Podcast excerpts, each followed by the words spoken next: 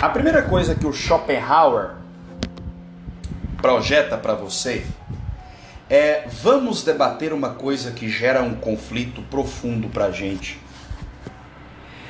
E essa coisa chama-se vontade. Este é um conflito que a gente tem na nossa vida, que é a vontade. Só uma observação que o Arthur Schopenhauer é um filósofo alemão, tá? E esse cara vai se vai, vai aprofundar os seus estudos na ideia da subjetividade, né? Pensar um pouco nesse projeto da subjetividade. Então, é para o Schopenhauer, né? Ah, ao, ao se aprofundar na subjetividade, a gente vê algumas regras da causalidade que estão presentes no corpo humano. Né? Ah, existe uma vontade, né? Que mobiliza a ação do ser humano, certo? Ah, o corpo humano e, e a gente pode investigar as coisas né? Ah, e em determinados momentos, esta vontade nos torna cegos para a consciência, né? Para Arthur Schopenhauer, a vontade é intrinsecamente a autodiscórdia consigo mesmo, né? Então, a, a, o fato de você ter uma vontade, você gera uma discórdia. Professor, como é que faz para eu controlar? Pois então. Se você pegar os filósofos iluministas, eles vão falar para você que a forma de você controlar a sua vontade é através da, da racionalidade a, a forma que você tem de controlar a sua vontade é você sendo especialmente racional, né? Então a racionalidade organiza tudo, produz felicidade. A, a perspectiva de felicidade para esse pessoal do iluminismo era para o século XX, estamos no século XXI e o Covid é uma das coisas que não deixa a gente ser feliz. Então, é, é, é, esta projeção de felicidade pregada pelo iluminismo, desenvolvida por os outros filósofos, né? Ah, o Kant fala que é você ser ético, ser bondoso, né? É, o viver bem, a virtude do ser humano e tal. O Schopenhauer e essa galera inteira desmancha tudo o romantismo alemão já vinha valorizando algumas coisas que até então esse pessoal não valorizava. O romantismo alemão desconstruía uma série de coisas. Né? Valorizava sentimentos, valoriza a intuição, né? Pode ser valorizado a fé. São o romantismo alemão, ele é marcado pelos filósofos do ímpeto e da tempestade.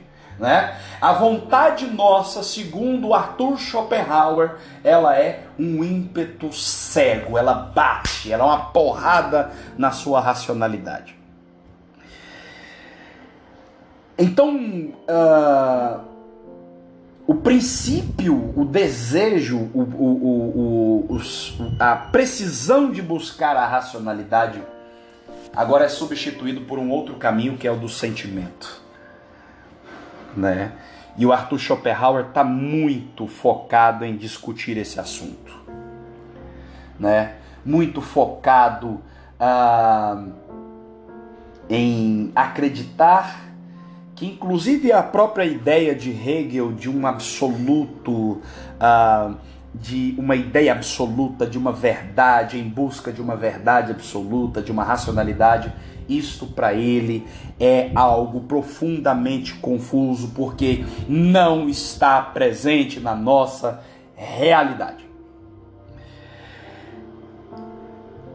Porque a vontade, ela aparece, ela tá aí. O Schopenhauer fala que a vontade é uma coisa involuntária, né? Ah, então quer dizer que se me der a vontade de tomar um sorvete, eu vou... não, não é esse tipo de vontade, não. São os ímpetos, são os sentimentos, são as coisas que aparecem, né? Ah, e o que que resulta dessa vontade? Discórdia e sofrimento. né? Discórdia e sofrimento ah, é o resultante dessa vontade. Né? Então, quando você lê o Arthur Schopenhauer, então, como eu estou falando para vocês aqui, não espere em hipótese alguma um cara otimista. Não espere um filósofo que, ah, o pequeno príncipe, sabe? Tu te tornas eternamente responsável por aquilo que cativa, porque você e tal, vida bela, vida maravilhosa, vida espetacular, o que é o bom, yes, we can. Não. Morreu. E não foi por falta de aviso, porque esse cara avisou, né? Uh, então, é, nós vivemos momentos de extremo. Vivemos uma vida pendular em que na filosofia de Schopenhauer, né? Ele fala que a gente vive extremos, né? A gente desfruta de momentos de extremo prazer proporcionados por uma série de fatores e dentre elas um dos fatores é a arte. Ele valoriza a arte. Então, o que é que o Schopenhauer fala para você? Ele fala o seguinte, ó. Você tem momentos de felicidade e você tem momentos de uh, tristeza, né? Uh, você tem esses dois momentos. Se você está passando por um momento triste, uh, fique tranquilo que esse momento vai acabar e vai vir um momento de felicidade. Se você está passando por um momento de felicidade, se prepare porque esse momento vai acabar e vai vir um outro momento triste. Sim? Aí você pensa, legal, e como é que faz para eu mudar esse tipo de concepção e de não tem jeito, velho. O que dá para aliviar um pouco é as manifestações artísticas, é a arte que dá para dar uma aliviada, né? Então como é que funcionaria uma ética de Schopenhauer? Né? Ele discute, ele debate muito a questão da compaixão, de um olhar para o outro eu. Né? Quando a gente começa a enxergar, olha a valorização de sentimento, né? porque não, não há um padrão, não há um confinamento de regrinhas básicas estabelecidas, né? ah, você vai enxergando isso no seu dia a dia, no seu cotidiano, na sua vida, né? Como é que funciona esta organização da compaixão? Na tragédia, você enxerga o outro eu. Né? Você começa a se enxergar, você começa a ver a vida de uma outra forma, de uma outra perspectiva. É muito interessante você ver o Schopenhauer como ah, o chafurdar num pessimismo metafísico, né? Para uma interiorização desse pessimismo. Sim? Então a ideia dele é uma ideia muito interessante de se pensar, né? Dessa oscilação, desse movimento pendular. E como eu disse para vocês, né? Ah, Achar que o racionalismo vai resolver esse problema é pensar uh, numa besteira enorme. O Schopenhauer ele vai influenciar a concepção de vontade de poder do Nietzsche. Esses caras vão pensar para você o seguinte: seja intenso, sabe? Viva os momentos, intensifique os seus sentimentos, Esses caras estão preocupados é com isso aí. Né? Então isso é o Schopenhauer. Né? É, é, é, é esse cara da, da, da realidade nua e crua, mas que ao mesmo tempo tem uma visão de uma projeção de uma certa perspectiva. Se você colocar Schopenhauer e o Nietzsche lado a lado, você pode falar que o Nietzsche é um pouco mais pessimista do que o Schopenhauer. Tá claro até aqui? Eu acho que tá tranquilo, né? Um outro filósofo que a gente tem que pensar, e aí é um cara mais otimista, isso aqui, esse cara aqui, o Soren Kierkegaard, né? Uh, ele é um cara que não vai influenciar muito o, o Nietzsche, porque ele é um pastor protestante, né? O Kierkegaard é um cara que do século XIX que valoriza a religião, então por isso é razoável que ele critique a exacerbação da racionalidade, né? Ele não, não tem a racionalidade como padrão, né, do seu pensamento. Então, o Soren Kierkegaard é um cara que desconstrói também o iluminismo, mas ao mesmo tempo ele tem um certo, um certo flerte com, com a religião. E ele não pode fugir, porque esta é a vida dele. Volto a dizer, o cara é um pastor protestante. Então ele não pode fugir desse flerte com a religião, né? Ele é um cara que vai influenciar muito, pensa, é só uma observação que ele é um dinamarquês, tá? Ele vai influenciar muito uh, a ideia do existencialismo. Ele é um dos precursores do existencialismo, né? A existência precede a essência, né? Então a ideia dele é como é o ser humano, ou é o foco do ser humano, né? De um lado você tem a razão, do outro lado você tem a fé. O Kierkegaard ah, não fica tentando é, descobrir metodologias, como foi o caso de, de São Tomás de Aquino, de como unir fé e razão, ele não se preocupa muito com esse negócio. Ele tenta, na verdade, é derrubar a razão, ele está vivendo um momento de incerteza. Né? A ideia do cara é de, de botar a razão no chão. Né?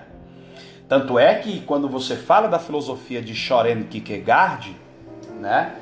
você fala da irracionalidade. Vamos começar a valorizar estas irracionalidades. Que quando você olha para o Maquiavel, por exemplo, o Maquiavel achava a irracionalidade uma coisa desprezível. Esses caras do século XIX, né? E esses caras aí estão preocupados com o seguinte: por que, que a irracionalidade desprezível está presente no nosso cotidiano? É isso que ele questiona. Por exemplo, como é que você vai se relacionar com outra pessoa? E eu estou falando do despertar do amor eros, por exemplo, de forma racional. Entende? Como é que você vai desprezar a esperança? A esperança é a coisa mais irracional que você tem, cara. o Kant já estava dando mais ou menos um sinal para isso. O Kant já estava dando mais ou menos um rumo, né, para isso aí. O Kant já estava despertando para a galera esse tipo de pensar. Né? O Kant já estava falando para a galera, ó, oh, pessoal, ei, né? Vamos ver algumas coisas aí que não é tão bonito assim a vida, né? Então é mais uma pessoa para tratar da subjetividade, né? Essa galera vai abrir muito espaço para a gente tratar da, da inconsciência, do subconsciente, né? Que inclusive vai inspirar o Freud, vai trazer grande cabedal teórico para o Freud desenvolver o seu pensamento e o pessoal da psicanálise e da psicologia, né? Então quando você olha ah, para o Kierkegaard, ele é um cara da fé, né? Não, não obstante, ele, ele, ele cita, né, nas suas teorias é, sobre a, a personagens bíblicos. O cara não nega a sua participação cristã, né? Ele não nega a sua participação cristã.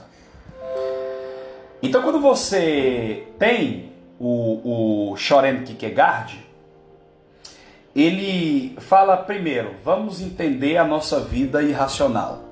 Tem uma coisa que nos dá angústia profunda. E qual é a coisa que nos gera angústia? Escolhas. Se tem uma coisa que gera angústia no ser humano, são as escolhas. As escolhas nos colocam em profunda depressão. Porque qualquer escolha que você tem, você não sabe se essa escolha foi a mais acertada.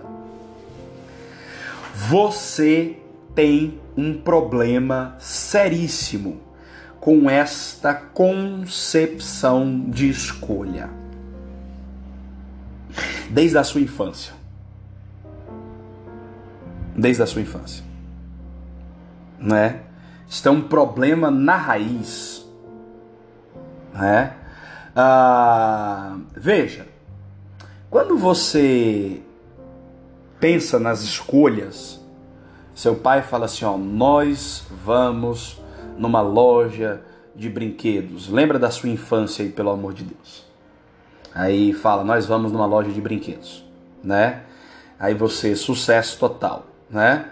Aí lá vai você pensar na, na, nos brinquedos e tal. Aí você olha aquela diversidade enorme, né? Aí seu pai fala assim: escolha. Brother, não tem nada pior do que isso aí. Tá? Quando alguém fala escolhe, né? Ah,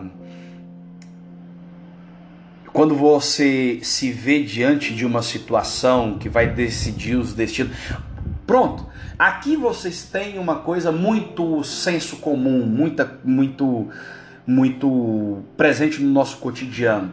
A escolha do nosso curso universitário. Eu acredito que os que estão aqui assistindo essa aula hoje é, na sua grande maioria, são do ramo da medicina. Por mais que você fale, não, esta é a universidade que eu quero, esta, este é o curso que eu quero, este é o, é, é, é, é o ramo que eu quero seguir para o resto da minha vida. Show de bola. Por mais que você reafirme isso, bate um frio na barriga, sabe por quê? Você fica, será se esse trem vai dar certo, mano? Será se essa coisa vai adiante? tá? Então, uma das coisas que nos dá angústia é as escolhas, e estas escolhas só são possíveis porque nós existimos diante de uma liberdade. Qual é a diferença do existencialismo de Soren Kierkegaard para o existencialismo de Sartre? O Kierkegaard, ele é um existencialista com vínculos religiosos. O Sartre, ele é um ateu assumido tá? O Sartre é um cara que fala tudo o que acontece na sua vida, tudo é responsabilidade inteira é sua, é você e você, e não me venha com muletinhas para tentar justificar o que aconteceu. Uh, nesse ponto, Nietzsche também concorda. Né? Nesse ponto, Nietzsche também tem, tem essa análise. Então, diante das nossas escolhas, o Kierkegaard, ele não é pessimista e ele apresenta uma possibilidade para você e ele fala, olha, tem alguma forma de eu escolher? Tem.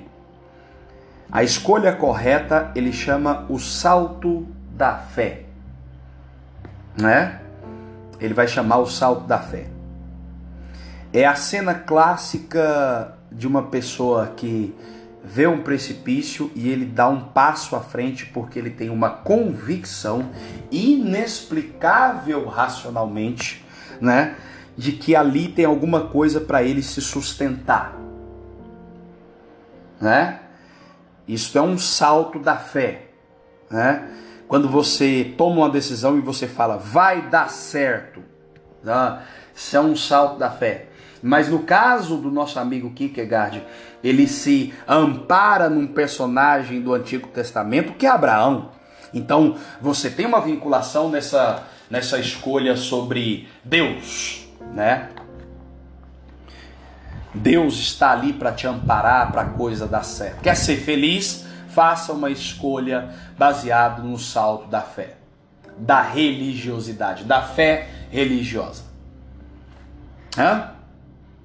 Uh, ele fala de outras escolhas que nós temos no nosso dia a dia, que são escolhas que vão ser furadas, são escolhas que vão dar muito errado, são escolhas que vai furar a sua vida inteira. Como, por exemplo, a escolha ética, pensando no, no bem-estar de uma sociedade, de um grupo de pessoas. Nem Cristo agradou todo mundo, por que, que tu acha que você vai agradar? Hum? Na escolha estética, que é uma preocupação quanto ao belo, quanto ao estereótipo, quanto a, ao bom, que aquilo que agrada, né? Os seus sentidos humanos também vai dar errado né? Então ele fala que o que pode dar certo é isso aí, né? O que pode dar certo é, é essa ideia, né? De o salto da fé, certo?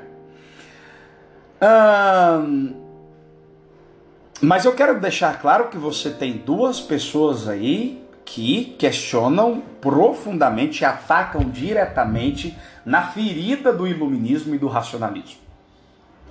Tanto é que depois, claro, evidentemente, bem depois, a escola frankfurtiana, né, a escola de Frankfurt na Alemanha, vai falar que vai olhar para o iluminismo e vai falar que o iluminismo, sim, é, é o iluminismo, ele é grotesco, ele é totalitário, ele te torna refém ao pensamento dele. Né? Ele é ditatorial, ele te padroniza, né? Então, ele questiona esse tipo de coisa. E aí vem aparecer o rapaz muito lido, pouco compreendido, né? Friedrich Nietzsche, né? Ah, o livro que talvez você mais conheça do Nietzsche, que mais vem à sua mente agora, né? É Assim Falou Zaratustra, né?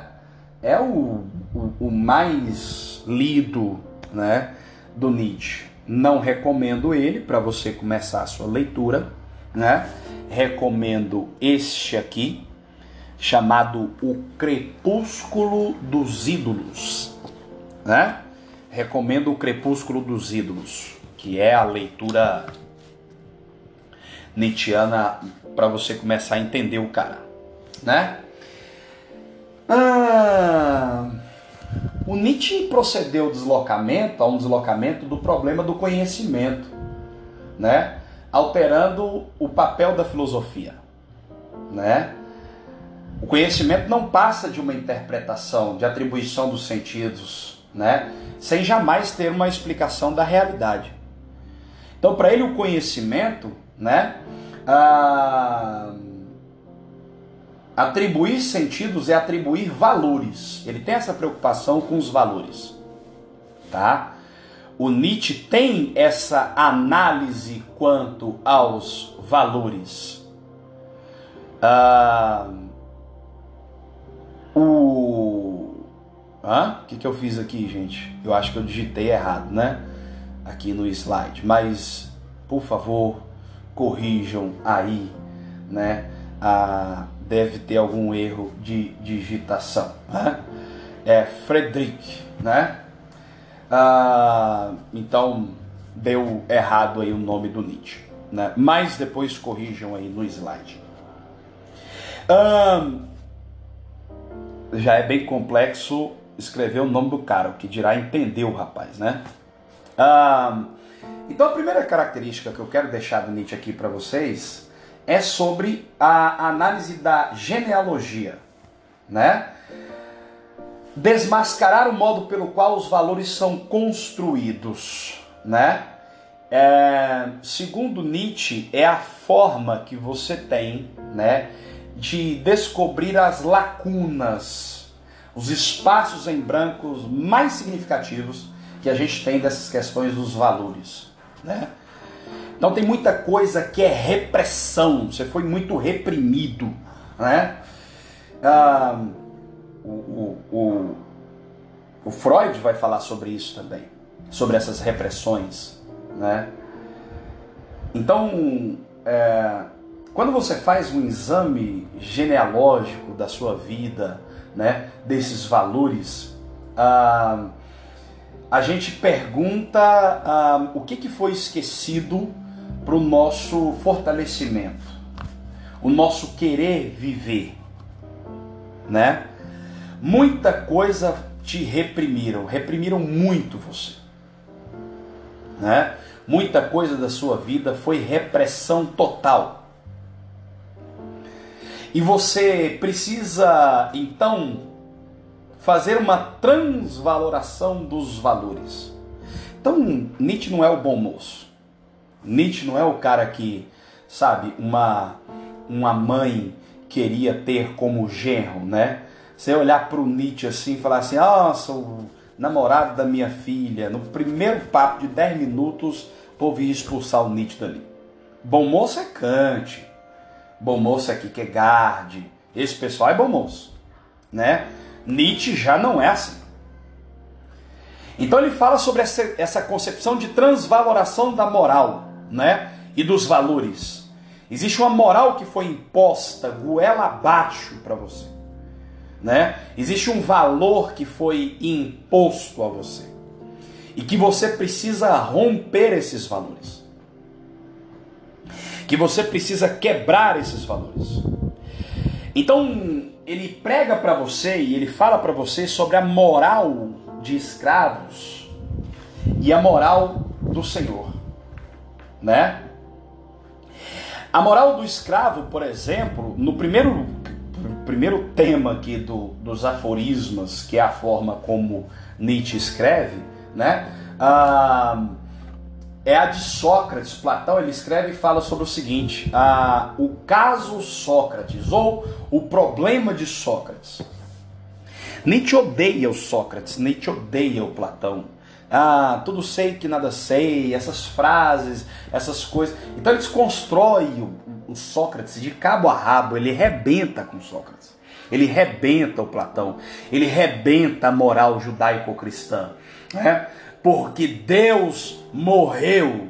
Então ele fala que daqui em diante a ideia de Deus, a ideia de felicidade. Então tudo isso é um nada. Por isso que você fala da ideia de niilismo. Você já deve ter ouvido falar dessa concepção, niilismo, né? É um nada, né? Tudo isso que foi projetado para você é um nada, né?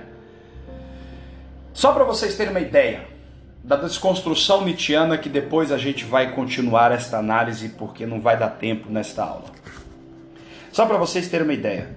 Olha uma uma sentença Nietzscheano no seu livro Crepúsculo dos Ídolos, que eu destaquei aqui para vocês. Fala o seguinte: toda verdade é simples.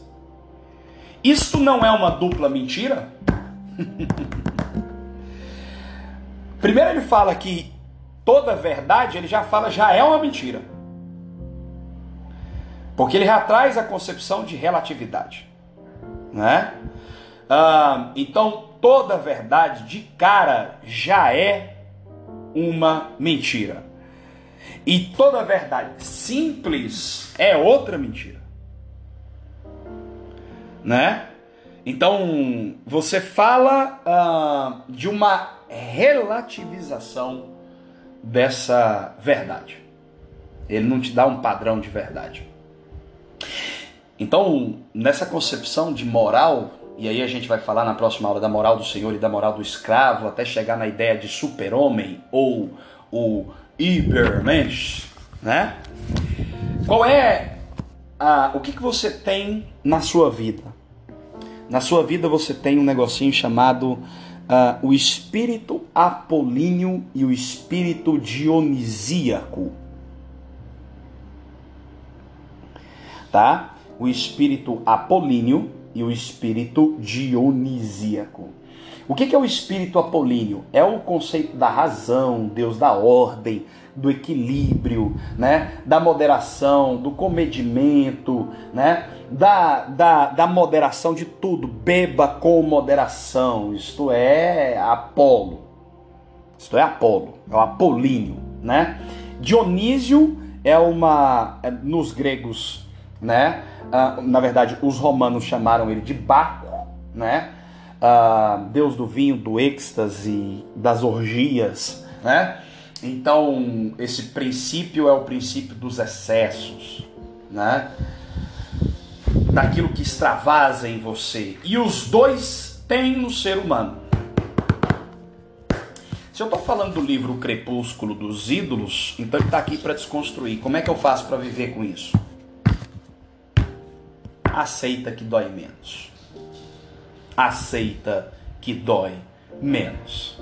Tá? E aí na próxima aula a gente vai continuar sobre o Nietzsche e eu tenho algumas sentenças aqui para ler para vocês na próxima aula, né? Para a gente continuar esse assunto do Nietzsche, que é um cara que a gente acredita que tem muita força para cair nos seus próximos vestibulares. Valeu! Obrigado.